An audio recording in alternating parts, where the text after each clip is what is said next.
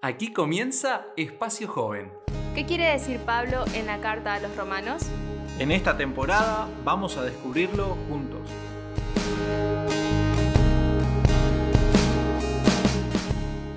Acá estamos para un nuevo episodio de este estudio de la Biblia del libro de Romanos. ¿Cómo andás, Mica? Bien, ando bien. Y a mí ya me hizo pensar en los temas de esta lección y quiero hacer una pregunta. Le voy a preguntar a Damián. Eh, ¿Alguna vez buscaste la perfección para tener paz? Hola Mica, hola Gary. Y la perfección para tener paz, eh, capaz que no así pensando como ese concepto, pero sí pensando, eh, o sea, en forma práctica, si uno quiere tener paz y realmente mm, eliminar todo lo que nos, lo que nos saca esa paz. Sí, creo que siempre estamos buscando hacer las cosas de tal manera que entonces, ah, ahora sí voy a tener paz, eh, ah, estudio perfecto para el examen, para la facultad, entonces voy a tener paz, no voy a tener miedo del examen, eh, como que siempre estamos en esa búsqueda de más, de, hasta de la perfección, y esto nos puede pasar también en la, en la vida espiritual, ¿no? Buscar una paz eh, en, a través de lo que hago, de, de hacer todo perfecto, entonces ahí sí voy a estar tranquilo. Eh, ¿Esto es bíblico, Mica? Y me parece que, bueno, es una pregunta muy interesante, ¿no? Para que todos podamos eh, reflexionarla en relación a la vida espiritual, la perfección y qué quiere decir cuando aparece en la Biblia ser perfecto, ¿no? Eh, hay otra, sé que en el trimestre vamos a seguir hablando de esto, pero para poder hablar un poquito nada más, nada de lo que hagamos nosotros por nosotros mismos, y si queremos, si queremos acumular cosas buenas o eh, no sé, buenas acciones espirituales, nos va a dar paz, porque lo único que nos da paz es Cristo. Totalmente. Hay un versículo muy clave para este tema que es el versículo 1 de Romanos capítulo 5, donde dice Romanos 5.1, justificado pues mediante la fe tenemos paz con Dios por medio de nuestro Señor Jesucristo. O sea que tenemos paz con Dios por medio de Jesús. Acá nos dice, mira, voy a tener paz haciendo buenas obras, ayudando a una abuelita, llevando la ropa a los pobres, llevando comida. Eso suma, pero tiene que ser una consecuencia de una relación con Jesús. Quien da la paz es solamente Jesús. Y, creo que todos nos hemos preguntado alguna vez cuando vienen los momentos difíciles, creo que todos hemos pasado un 2020 que no ha sido fácil, tenemos un gran signo de pregunta de este 2021 que estamos empezando, ¿cómo será? ¿Qué traerá? Eh, y, cuesta pensar en cómo tener paz cuando hay problemas, cuando hay eh, pruebas, tribulaciones. Y, creo que el capítulo 5 de Romanos nos ayuda a entender un poquito, y como decía Damián en el episodio anterior, eh, la fe es un músculo que se desarrolla, ¿no? Entonces estas cosas pueden tener que ver con eso.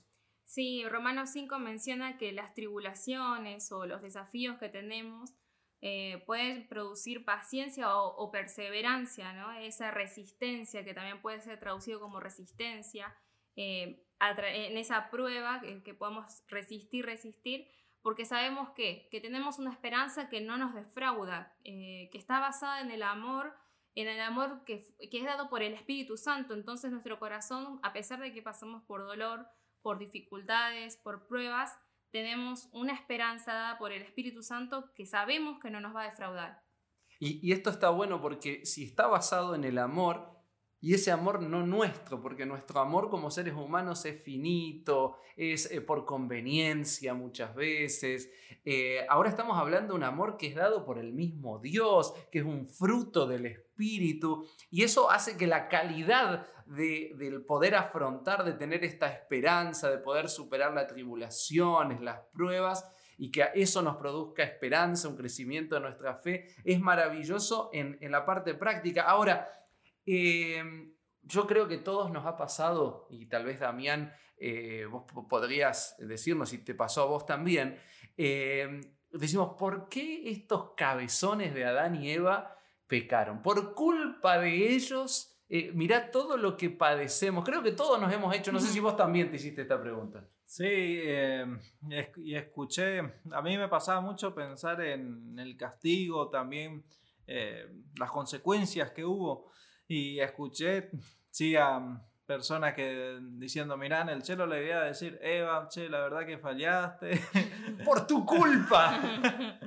Pero me encanta, me encanta que en la Biblia hay una forma muy práctica, que Jesús va y muestra acción.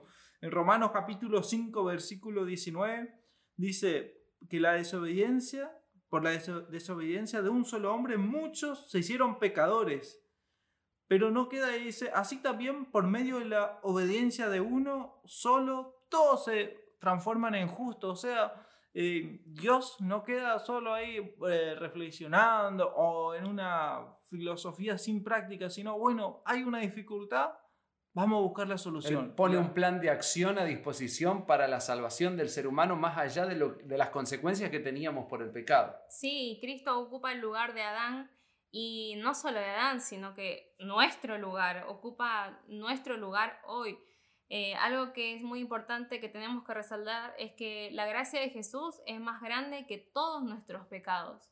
Totalmente. Y la gracia de Jesús nos alcanza, estemos como estemos. Y la gracia de Jesús, o sea, cuando Jesús viene a morir por nosotros, es interesante recordar lo que dice Romanos 5.10, que nosotros siendo todavía enemigos, o sea, porque había personas que esperaban a Jesús, pero muchos que no esperaban. Y hoy también hay gente que acepta a Jesús, gente que rechaza, pero dice Romanos 5.10 que cuando nosotros fuimos eh, enemigos, también somos reconciliados con Dios por medio de la muerte de su Hijo.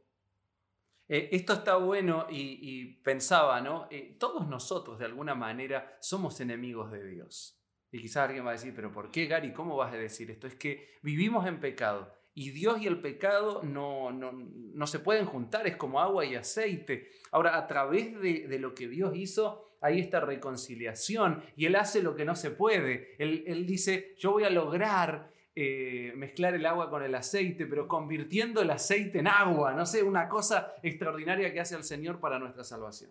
Yo pienso que también, eh, ahora estoy pensando, ¿no? Muchas veces amigos, familiares me preguntan qué será de la vida de tal que, que falleció y, no sé si va a estar en el cielo, no sé si lo voy a volver a ver. Eh, no, pero esta persona, mira, se alejó, yo no sé qué le va a pasar, me estoy preocupado o estoy preocupada. Eh, y cuando me, dicen estas cosas, yo le digo que, el que más quiere la salvación de las personas que nosotros amamos es Dios. Él los ama más incluso que nosotros. Más que nosotros. Entonces, si confiamos en Él, oramos a Dios, perseveramos, eh, le demos a nuestro corazón, no tenemos que tener esa desesperación, sino esa confianza en que Dios va a asegurarse de hacer lo mayor y lo que esté a su alcance para la salvación de nuestros amados. El Señor nos ama y ahí Romanos 5, versículo 8 decía, eh, siendo aún pecadores. O sea, eh, el Señor no espera que nosotros eh, no seamos pecadores. Él sabe que somos pecadores. y por eso el plan de la salvación, por eso Él ha dejado su palabra para guiarnos. Dios no espera una vida donde, ah, no, vos ya no sos pecador. No, soy pecador y por esa razón necesito inevitablemente del Señor Jesús. Qué hermoso cómo Dios nos busca, porque podemos pensar que Dios si quería podía hacer fácil, entre comillas, decir, bueno, a ver, acá hay un mundo que está pecando, hay seres humanos que, que erraron y, a ver, solución, eliminamos. Eliminamos al mundo, eliminamos a los seres humanos. Puede ser una solución, entre comillas, solución, pero algo rápido, fácil, pero Dios prefirió la reconciliación. Y de eso se trata la lección de esta semana, una reconciliación con Dios. Dios prefirió esto y como estamos comentando, siendo aún pecadores y pasando en la vida práctica. A ver, por ahí si algún hermano, algún amigo familiar está mal con vos o ves que hay alguna disputa, fíjate qué preferimos nosotros y qué podemos aprender de Jesús, de Dios. Dios no buscó eliminar la dificultad así todo mal, sino que Dios buscó la reconciliación y la buscó con sangre.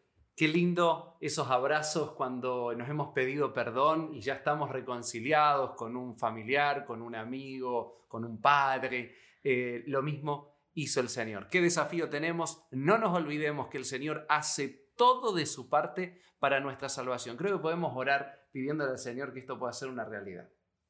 Oremos. Querido Dios, te damos gracias por la vida que nos das, por la oportunidad de salvación, gracias por amarnos incondicionalmente. Señor, que queremos pedirte por nosotros, que nos ayudes a cada día a aceptar tu gracia. Por las personas que nos están escuchando, queremos pedirte, Señor, que sigas insistiendo al corazón de las personas y que en este momento te aceptemos todos, Señor, y aceptemos tu gracia para salvación. En el nombre de Jesús, amén.